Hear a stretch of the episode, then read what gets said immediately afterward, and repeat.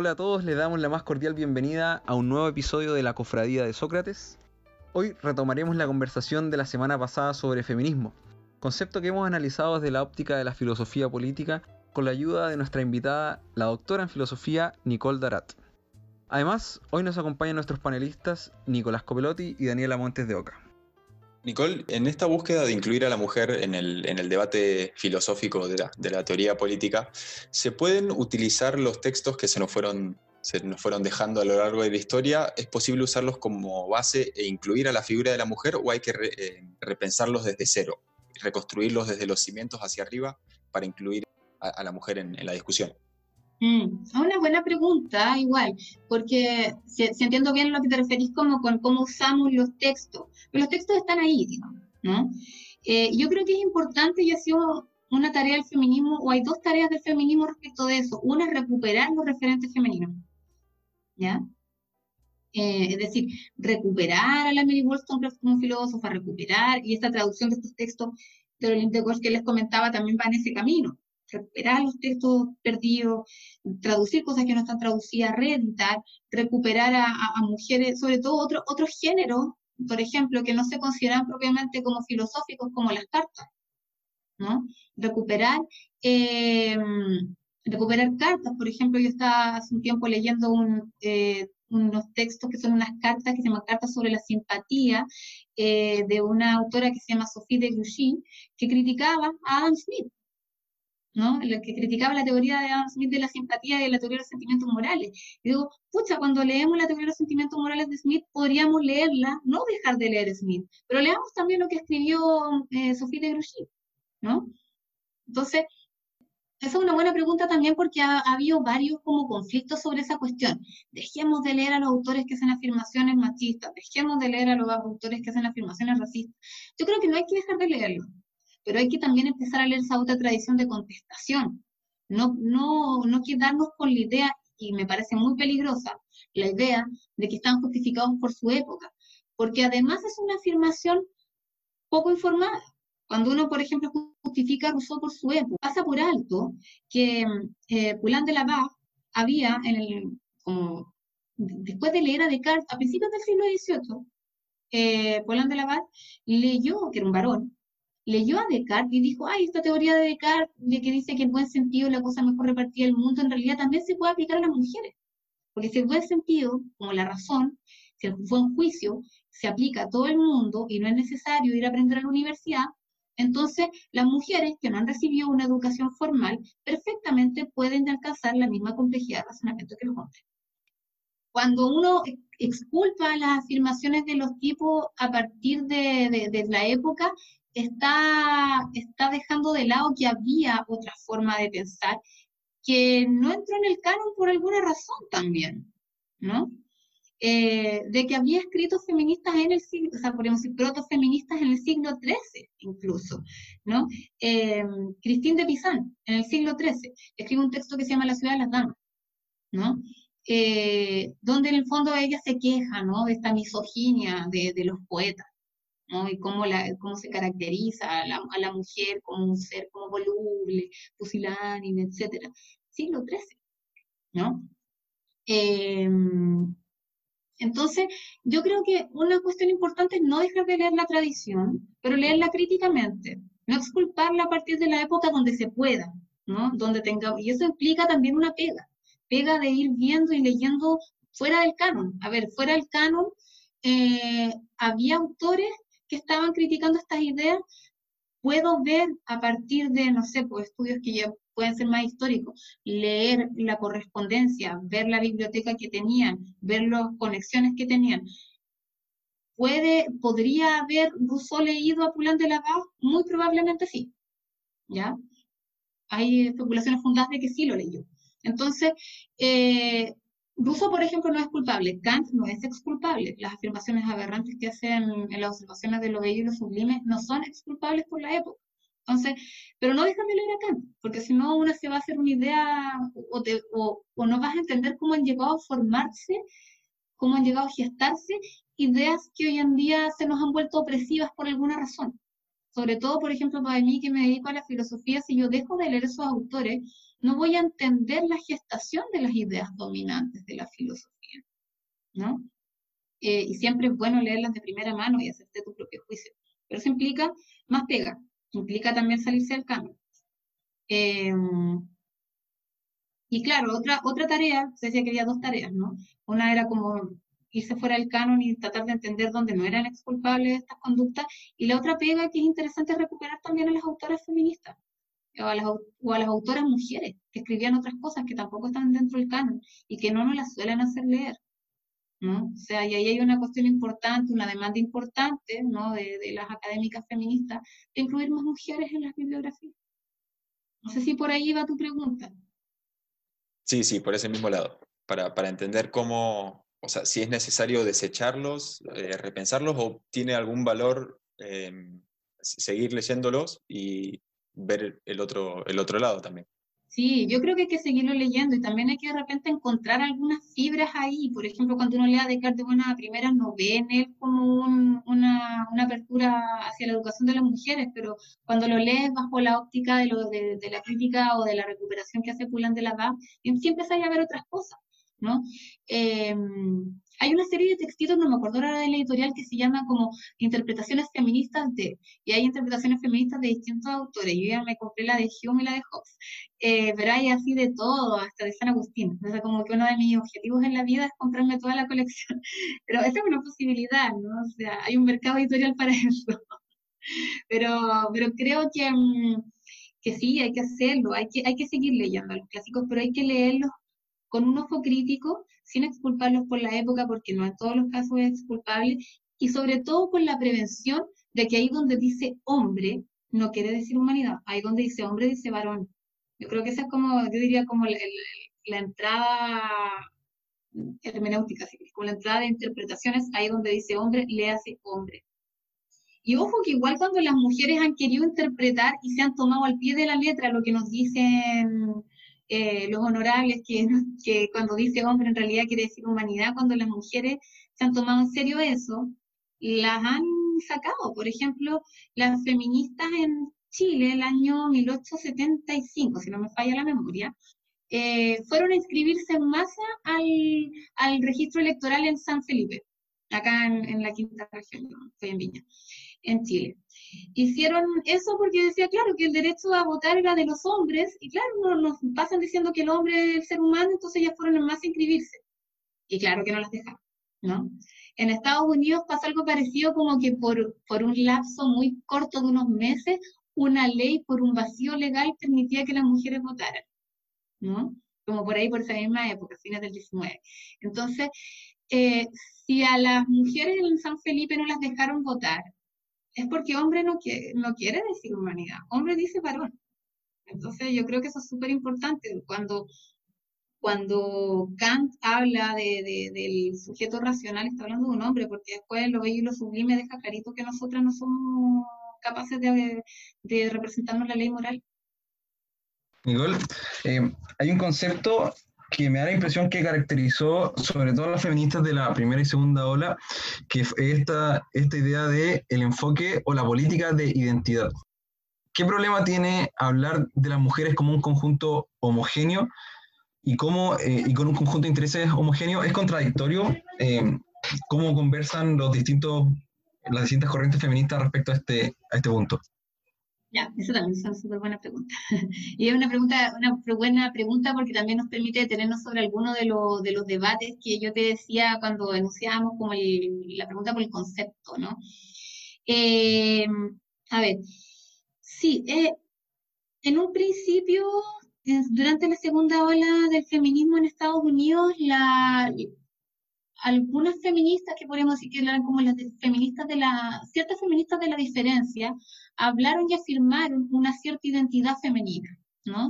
Había una cierta identidad femenina y unas ciertas virtudes femeninas que eran necesarias para contrarrestar la injusticia y la devastación que producía el sistema patriarcal, ¿no? Este sistema patriarcal eh, había oprimido a las mujeres a partir de la exaltación de los valores masculinos, ¿no?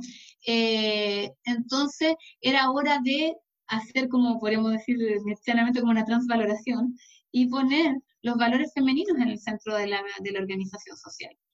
Eh, pero esa afirmación, que sobre todo cuando decían valores femeninos se referían fundamentalmente a los valores de la maternidad, ¿no? Em, los valores del cuidado, entendidos como cuidado como maternal.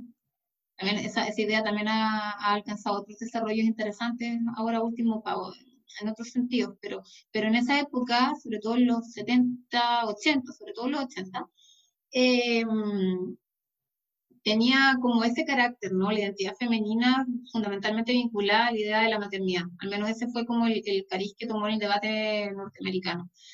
En Italia tuvo otras expresiones, esta idea de la, de la identidad femenina se entendía, mm, yo creo que se entendía menos naturalistamente y más, eh, más constructivistamente, es decir, más construida socialmente, pero se hablaba de la necesidad de, que las mujeres eh, participaran de espacios exclusivamente de mujeres y esa, esa, ese separatismo, digamos, toma carices súper radicales, eh, incluso teniendo la expresión de, que las mujeres no, no confiaran en las leyes ni en el Estado, porque las leyes y el Estado eh, son formas de organización típicamente patriarcales. ¿No? Y ahí una podría encontrar textos como clásicos, como los de las feministas de la, de la Biblioteca de Milán, que tenían un textito que se llama No creas que tienes derechos. ¿no? En el fondo lo que afirmaban en ese texto era que lo que iba a darle una cierta como eh, protección a las mujeres no era la legislación patriarcal, ¿no? sino que era la posibilidad de generar alianzas entre mujeres, afidamentos, decían ellas, ¿no? que podríamos decir que son como relaciones de confianza entre mujeres. Eso, eso como parte de una cultura propiamente femenina. Eh, me, me, paso más al debate de las gringas que me parece que responde mejor tu pregunta. Eh, creo que la, afirmación de, un, de, una esencia femenina puede ser contraproducente para el debate feminista porque precisamente fue a partir de la creencia de que había una esencia de lo femenino, una esencia inmutable, digamos, eh, que se oprimió a las mujeres. Entonces uno podría pensar que es un, un retroceso a afirmar una esencia femenina. Eh, lo otro es lo de, lo de si acaso es, es o no contraproducente afirmar como una identidad de intereses. Y eso también señala otros debates que tienen que ver con eh, las críticas que se, la, se, le pueden hacer al feminismo hegemónico, ¿no? que se suele identificar como feminismo blanco y de clase media, que asume ¿no? que, hay una, que hay una agenda de luchas de las mujeres que en general suele coincidir curiosamente con la agenda de los derechos de las mujeres blancas de clase media, como la, el techo de cristal, eh, la brecha salarial. Eh, entonces, en ese sentido, uno podría decir que el peligro de, la, de creer que existen intereses homogéneos eh, no solamente acecha al feminismo maternal, sino que puede en general acechar a un feminismo que sea, se diga a sí mismo en singular, como feminismo, ¿no? que se asuma como el feminismo y que quiera asumir como, como la hegemonía o, o, la centralidad del debate. Eh, eh, eh pero en general, uno podría decir que eh, de los años 70 a esta parte, el feminismo como, como política feminista en general se entendió como, una, como parte de lo que se llamaron las políticas de la identidad, ¿no? Se puso como el feminismo como junto con eh, la, las demandas de, la, de las minorías sexuales y de las minorías étnicas y raciales, ¿no? O sea, minorías étnicas. En ese sentido, el feminismo como, como política feminista era o podía englobarse en lo que se denominaba una política de la identidad porque era eh, una política que apuntaba al conjunto de demandas de un grupo. Ahora, el concepto de grupo es complejo por lo mismo que tú decías, porque suponer que podemos hacer una política eh, como organizándonos las demandas de un grupo supone que hay unos intereses homogéneos y por lo que hemos ido conversando hasta ahora está súper claro que no, y es donde, ahí cuando uno mira con más proximidad es que eh, te das cuenta de que esos intereses distan mucho de ser homogéneos, y es importante mirar las diferencias de, clase, de raza, eh, de, de, diversidad funcional, incluso hoy día, ¿no? O sea, hablamos también de la importancia de considerar la diversidad funcional. Eh, de, no sé, también si una, si una es migrante o, está en el país en que tiene la ciudadanía, eh, o sea, si, está, si migrante con papeles o sin papeles, un montón de, de, de, cuestiones. Entonces, es muy difícil hablar de un interés, em, de un interés homogéneo. ¿no? Eh, en ese sentido, sería imposible pensar en la, la idea de una comunidad, de, ficcionar una comunidad de mujeres que pudiese como apelar a la, a la protección de su cultura femenina. Me parece que no existe tal cosa, ¿no? Em, pero, pero creo que hay algo rescatable dentro de lo, de lo polémico que puede ser esto, hay algo rescatable de lo que ponían en el centro las feministas maternales, ¿no? Que hablan de esta esencia de la, de la, maternidad, pero dejando de lado la idea de que el cuidado es una esencia femenina y más bien entendiendo que el cuidado ha sido algo en, en lo que la configuración social nos ha puesto mayoritariamente a las mujeres, ¿no? Y lo que decimos los cuerpos feminizados, porque también están los cuerpos racializados, ¿no? Se nos ha puesto ahí, y ahora con la pandemia quedó súper claro, en las labores de cuidado, ¿no? Eh, y si uno piensa en la necesidad de eh, poner en valor esas prácticas, esas costumbres y esas, virtudes, si quieres, asociadas al cuidado y entender la política a partir de ahí, te da una lectura distinta de la política de lo que hablábamos con la Daniela recién. No piensas en una política de los sujetos autónomos, independientes y separados, sino que empiezas a pensar que los sujetos necesitan cuidado. ¿no? Empiezas a pensar en una política eh, centrada en eh, la vulnerabilidad humana porque la idea del republicano ciudadano como sujeto independiente que alcance la independencia y que punto culmine de su independencia es ser un razonador eh, crítico y por ende un ciudadano con, con independencia y juicio, no piensas que ese sujeto llegó a ser autónomo a partir de una fase larga, si pensamos en los animales humanos, ¿no? de dependencia, y que probablemente, muy probablemente al final de su vida también va a tener una fase de dependencia. Entonces, cuando empiezas a pensar que la autonomía es, está sostenida sobre la dependencia, entonces la cuestión del cuidado no parece tan aberrante, ¿no? Sino que efectivamente aparece como un conjunto de prácticas, de valores, de significado que, es necesario poner a contrapelo de la historia esta kantiana, de la, kantiana rusoniana, o rusoniana kantiana, de la autonomía. Y creo que eso es importante también como para la filosofía política hoy día. Me parece que es un, que es un conjunto de, de, elementos conceptuales que, que vale mucho la pena poner en el centro y que, los, y que se está haciendo desde el punto de vista como de otras disciplinas como la sociología. Eh, pero también eso tiene como un correlato en la filosofía, que es cuestionarnos la idea de la autonomía y la idea de, del sujeto ciudadano como un sujeto autónomo independiente o sea, cuando la dependencia se pone en el centro, empezamos a entender la vida política eh, de otra manera también. Y como por otra parte, eh, ¿qué, ¿cuál sería como el rol que tiene la política en el marco de acción feminista? ¿Cuál es como el rol del Estado en abogar con el feminismo, por el feminismo? Otra pregunta interesante y, que nos pone en otro de los, de los mundos de conflicto. Voy a dejar una, impresión de que del feminismo somos muchas personas peleando, que es más o menos así, pero son peleas súper interesantes. Y una de ellas tiene que ver con el rol del Estado. Una cosa es el rol de la política. Cuando decimos que la consigna que caracterizó al, feminismo en la segunda ola norteamericana era lo personal y político y que tenía su propia versión chilensis, ¿no? En esto de democracia en el país y en la casa.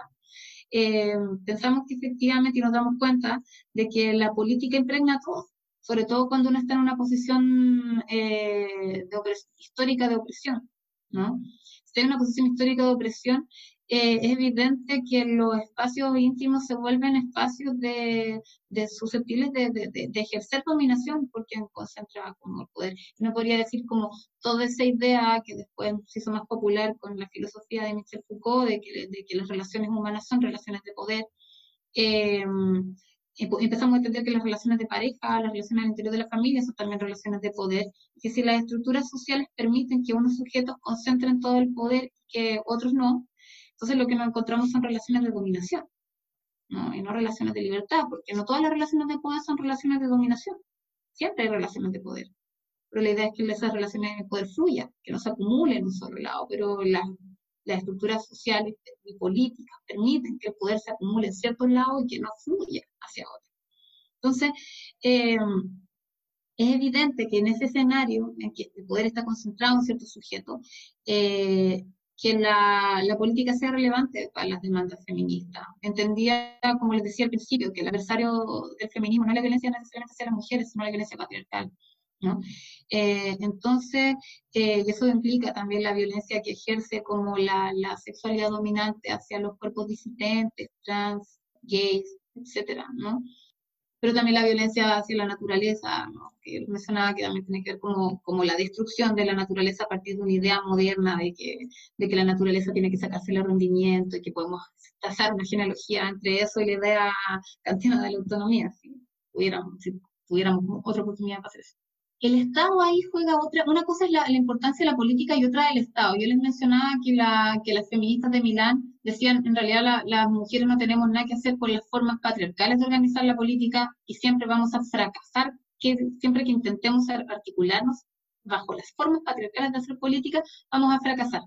Eso tiene una coherencia conceptual, porque claro, si, somos mujeres y creemos que tenemos unos unos valores y unas prácticas socialmente determinadas, etcétera, como quieran, pero que tenemos unos valores y unas prácticas que radican precisamente a partir de nuestra exclusión del espacio público y que hemos sido formadas en otras formas de hacer política a partir de esta exclusión del espacio público, ¿qué vamos a ir haciendo o qué vamos a ir a hacer, mejor dicho, metiéndonos en las formas patriarcales de organizar la sociedad y, de ordenar la sociedad? ¿No? No tienen nada que ver con la transformación, solamente podemos hacer reformas si nos metemos, si somos incluidas, ¿no? Porque incluir a alguien es simplemente sumarlo a algo que ya existe, ¿no? Yo te sumo hasta que te incluyo. Lo que quería las feministas radicales no era eso, era transformar la sociedad. Esa cuestión tiene una coherencia conceptual, pero también tiene un correlato histórico. En general, las feministas cuando se han metido a la política partidista no han salido bien eh, históricamente. Incluso la podría decir una historia tan, tan, de tan larga data como la Revolución Francesa. Las mujeres eh, trabajadoras, las pescaderas, las que vendían pescados, no, pescaderas, fueron súper importantes en la Revolución Francesa. Pero después, ¿qué pasó? Lo que denuncia Olympe Bosch, no le dieron derechos a ellas. Y así hasta ahora, podríamos decir, ¿no? Eh, la historia en Chile de, la participación de las mujeres en la política, que habían las mujeres, se habían organizado durante la dictadura, luchado contra la dictadura, y después, ¿qué pasó? En el año 91 se crea el CERNAM, pero el CERNAM se vuelve rápidamente como una cuestión media tecnocrática y se divorcia del movimiento feminista. Entonces, las esperanzas que algunas feministas habían puesto en, en algunas quedaron contentas con la institucionalidad, algunas fueron incluidas en la institucionalidad. Algunas participaron de las ONGs que se adjudicaban los proyectos.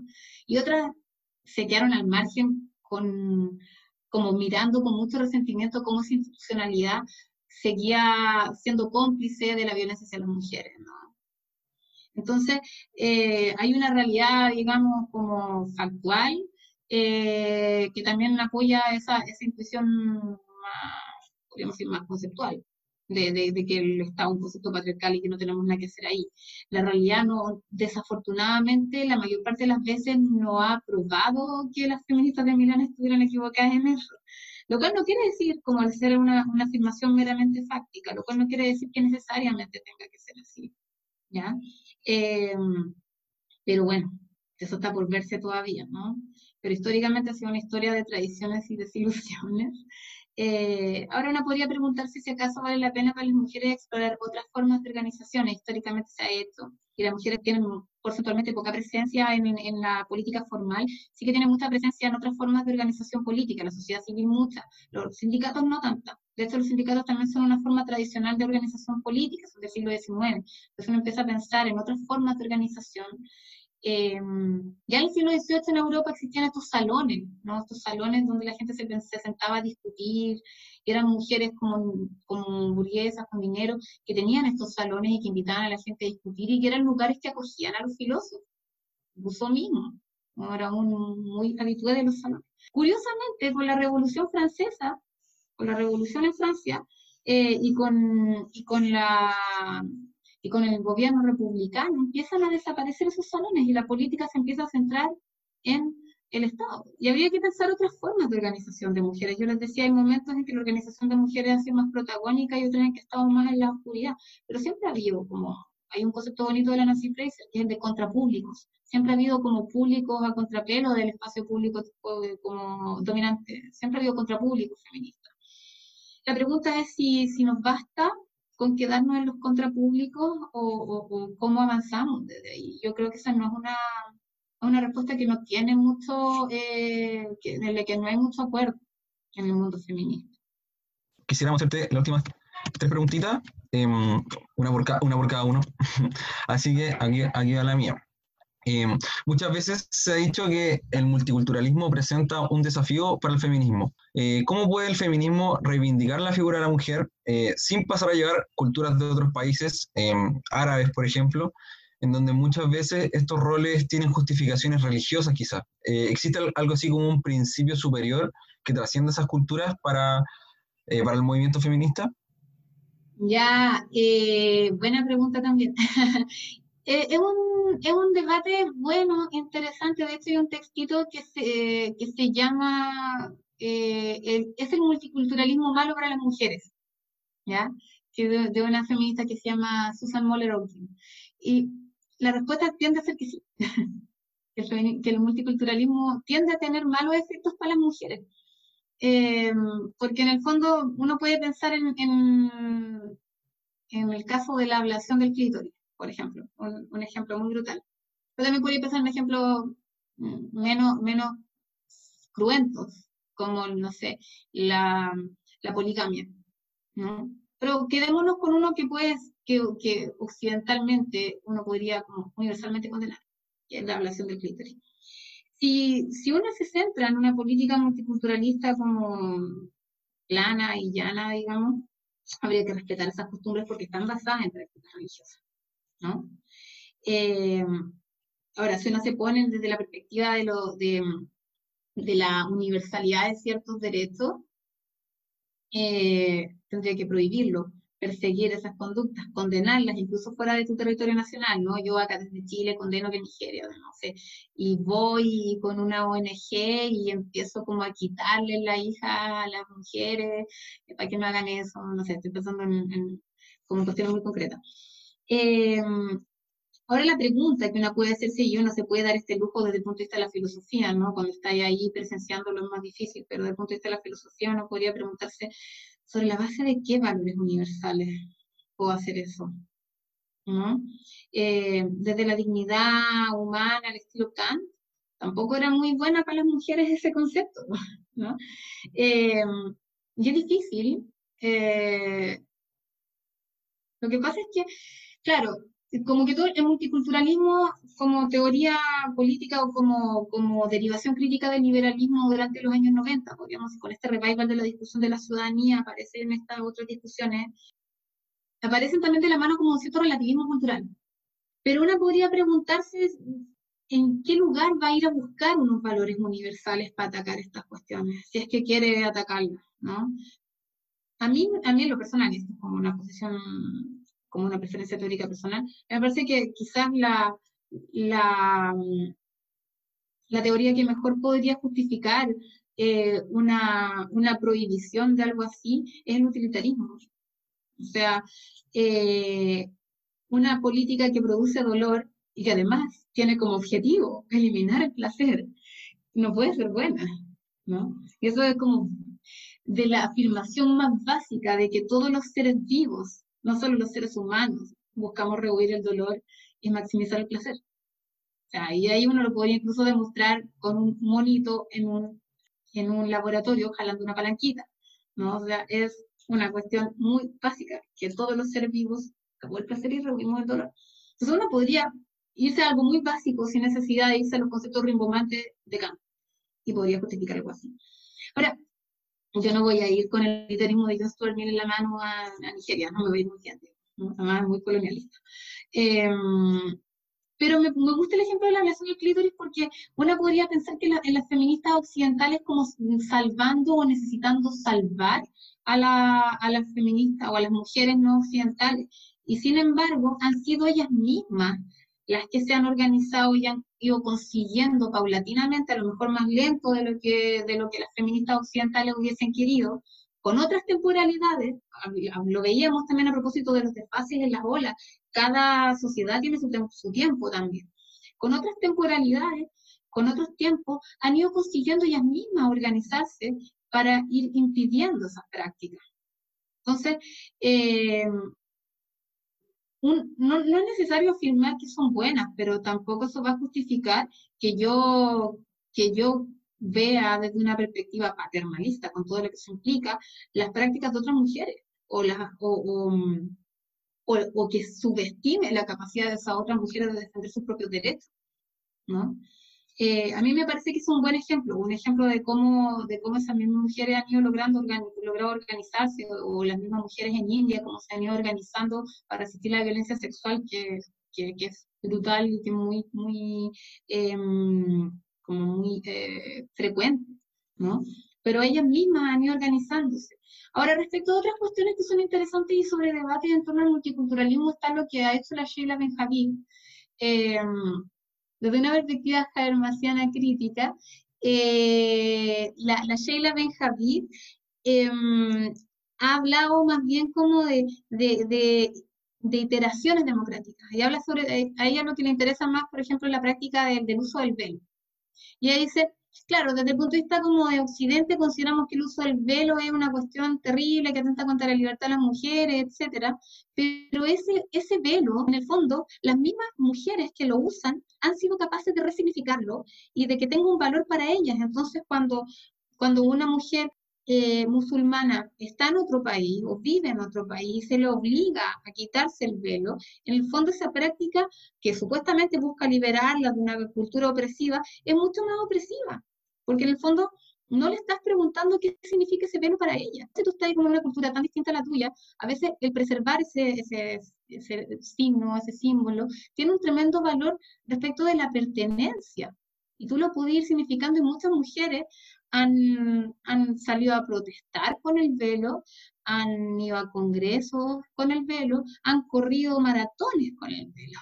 ¿no? Entonces, el uso del velo se ha, ido, se ha ido resignificando por parte de las mismas mujeres y yo creo que no, estoy un poco parafraseando a la Sheila Benjamín, no le corresponde a otras mujeres decirle a ellas qué significa el uso del velo para ellas. Nicole, te quería preguntar ahora por un tema que ha venido muy de la mano del movimiento feminista, que es el tema del lenguaje. Como el, lenguaje es nuestra concepción del mundo y nos expresamos eh, a través de él como nosotros entendemos el mundo que nos rodea si buscamos incluir a la, mujer en, esta teoría política, ¿es necesario repensarnos el lenguaje? Bueno, yo se lo mencionaba un poco al paso a propósito del masculino universal, ¿no? que es una de las discusiones que más ha estado apareciendo. Podríamos hablar también de, la, de, cómo el sexismo o el especismo, el racismo también impregnan nuestro lenguaje, pero partamos por el masculino universal, que es una de las cuestiones que más se discute, por ejemplo, en nuestras prácticas universitarias. Nos preguntamos cómo hablar, cómo, cómo hablarnos. Em, y ahí eh, yo se los decía, eh, esta, eh, la, historia le ha probado al movimiento feminista o a las organizaciones de mujeres que cuando se habla del masculino universal no es universal. En realidad, y, y, es que es cosa de ponerlo en esa forma. Cuando te dicen, no, es que el masculino incluye a las mujeres también. Una tiene que entender que el femenino está subsumido en el masculino. Cuando yo te lo digo de esa manera, yo creo que se vuelve súper transparente. Es el reflejo de que, la, de que la existencia femenina está subsumida en la experiencia masculina. Y eso todavía, o sea, y eso se expresa en el lenguaje, pero todavía se corresponde con una realidad.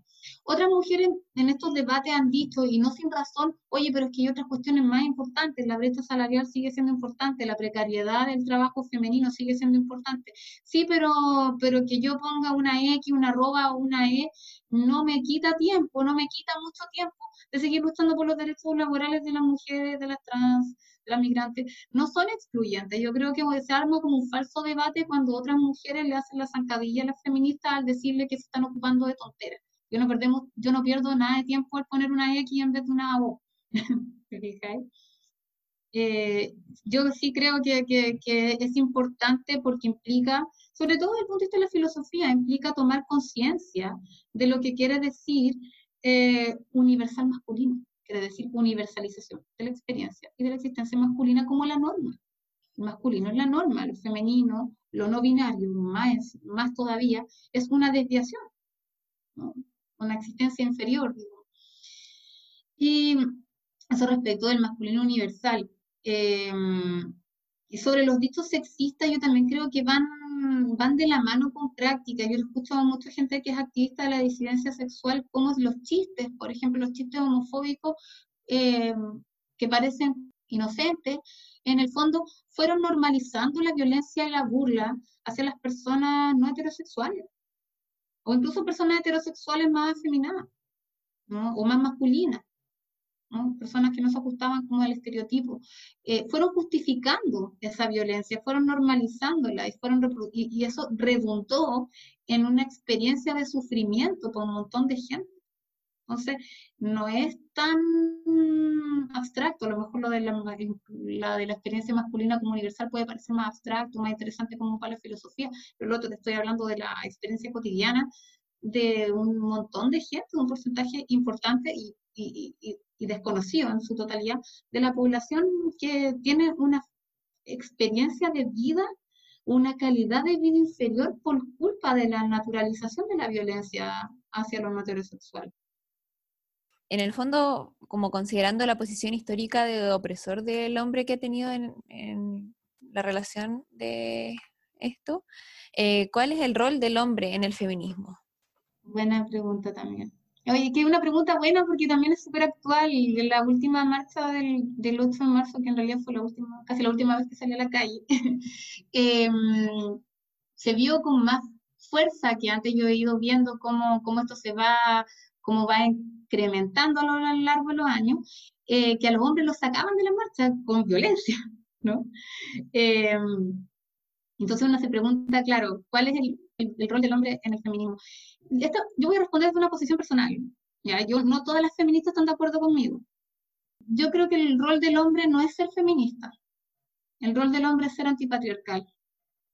¿ya? Es decir, lo, de lo que tiene que hacerse cargo el hombre no es de la parte afirmativa del feminismo, de esa agenda de lucha feminista, sino más bien de esa parte negativa, de hacerse cargo de explorar y de atacar sus propias conductas, de la, misma, de la propia forma en que él reproduce el patriarcado. Porque las mujeres también lo hacemos. Cuando yo he hablado de que el patriarcado es un sistema de opresión, eh, no significa que hayan sujetos o individuales malos, sino que sujetos que actúan, que, que actúan como a través de eh, esas prácticas o que actúan eh, incorporando esas prácticas. Entonces, eh, yo creo que lo que le corresponde a los hombres es explorar sus propias prácticas, juntarse entre ellos, discutir entre ellos y, e identificar y en lo posible realizar una serie de prácticas, hábitos nuevos para erradicar las costumbres patriarcales, porque en el fondo la convicción que tenemos las feministas de que el patriarcado nos hace daño a todas, a todos, a todos. Claro, nos matan a nosotras, matan a las trans, la expectativa de vida de una persona trans es como de 35 años, y claro, en el caso de los varones también, o sea, cuando un hombre cae en la depresión porque no puede encontrar un trabajo, porque no puede actuar eh, como representar el rol de, proveedor, por ejemplo, eh, también está siendo víctima de esa violencia patriarcal, o cuando no encaja con el estereotipo ultramasculino, también está siendo víctima de la violencia patriarcal. Eh, y, así, digamos, ¿no? Eh, la, misma, la misma violencia que existe entre los niños para hacerse hombres, ¿no? La violencia con la que se tratan, la forma o los desafíos absurdos que de repente, en los que de repente incurren para mostrarse fuerza, es también un producto derivado de esa violencia patriarcal, del, del rol del patriarca que se supone que los hombres tienen que representar. Y, el fracaso en, representar ese rol tiene muchas expresiones de violencia hacia los demás y de violencia hacia uno mismo. Puede derivar en el suicidio por no cumplir con ese rol, puede derivar en, el feminicidio, Cuando no logras eh, representar el rol del patriarca capaz de retener a su, a su mujer. ¿no? Puede terminar en un transidio, matando a una persona trans, yo, o, o, o impulsando el suicidio a alguien a partir de la violencia. Son expresiones como más radicales de eso. Creo que los varones ganarían mucho también liberarse de los mandatos, liberándose de los mandatos del patriarcado, ganarían mucho. Entonces, Eh, el feminismo es una teoría como de la liberación, de la liberación de la violencia patriarcal. Y yo creo que lo que les toca a los varones es ser antipatriarcales. De hecho, hay algunos colectivos de varones antipatriarcales. A mí me parece que eso está como en, en, en, un, en, un, buen camino, explorar como nuevas masculinidades, o incluso algunos dicen erradicar la masculinidad, ¿no? Eh, yo creo que iría por ahí. A lo mejor la revisión de la teoría política tradicional también podría ir en ese camino, ¿no? Como esa lectura contrapelo del, de del patriarcado filosófico. Bueno, ha sido una gran conversación sobre feminismo, que es quizás una de las reivindicaciones más importantes del último tiempo y de la historia, sin duda. Hemos hecho un recorrido por la trayectoria del pensamiento, por el diálogo interno entre las diversas exponentes del feminismo y por algunas preguntas que inquietan al movimiento y a la sociedad completa hasta el día de hoy. Eh, te queríamos dar las gracias, Nicole, por tu gran aporte al programa. Esperamos poder contar contigo quizás en alguna próxima oportunidad. Oye, sí, gracias, gracias por la invitación. Fue una conversación intensa, pero muy, muy chora.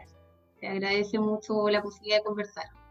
Bueno, y eso ha sido todo por este capítulo. Lo esperamos la próxima semana en un nuevo episodio de la Cofradía de Sócrates. Que estén bien.